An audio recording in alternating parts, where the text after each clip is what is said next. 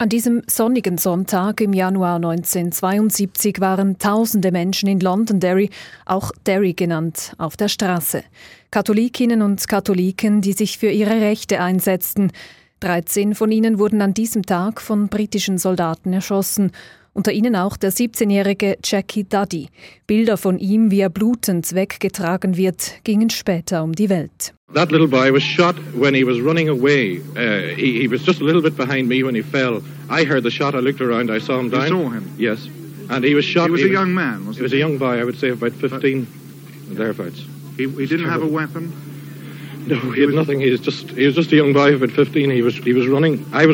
Schilderte der spätere Bischof von Derry kurz nach dem Bloody Sunday in einem Interview mit der BBC.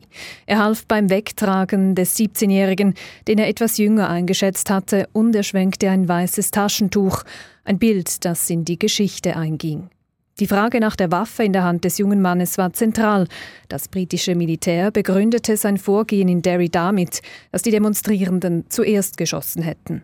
Der damalige Kommandant Derek Wilson sagte am Abend vom 30. Januar 1972 in einem Interview: The facts are we were fired at first and we retaliated in the only way which was possible to us, which was return fire. Die Anfänge des Nordirland-Konflikts reichen zurück bis ins 17. Jahrhundert, als die Briten das katholisch geprägte Irland besetzten.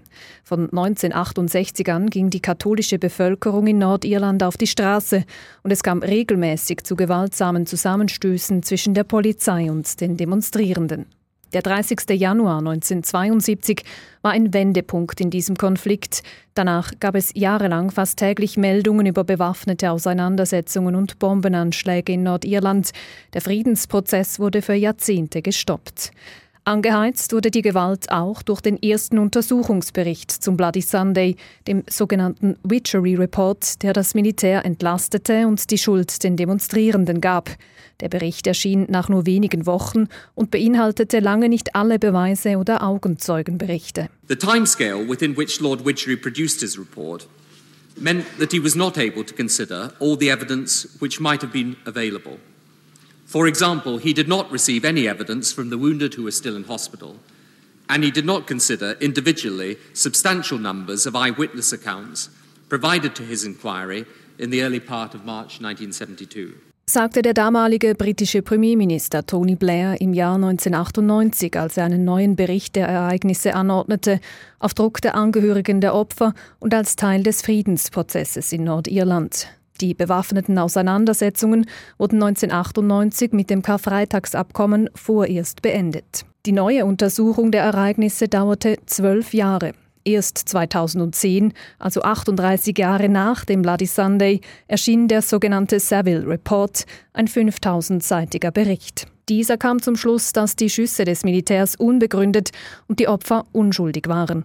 David Cameron, der damalige Premierminister, entschuldigte sich daraufhin im Namen der britischen Regierung. What happened on Bloody Sunday was both unjustified and unjustifiable.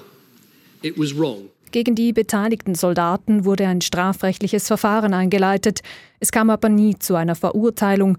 Die Verfahren wurden eingestellt. In Derry zeugen bis heute große Wandbilder von den Ereignissen an diesem 30. Januar 1972. Regelmäßig finden Erinnerungsmärsche statt und Bloody Sunday von U2 ist bis heute einer der bekanntesten Protestsongs.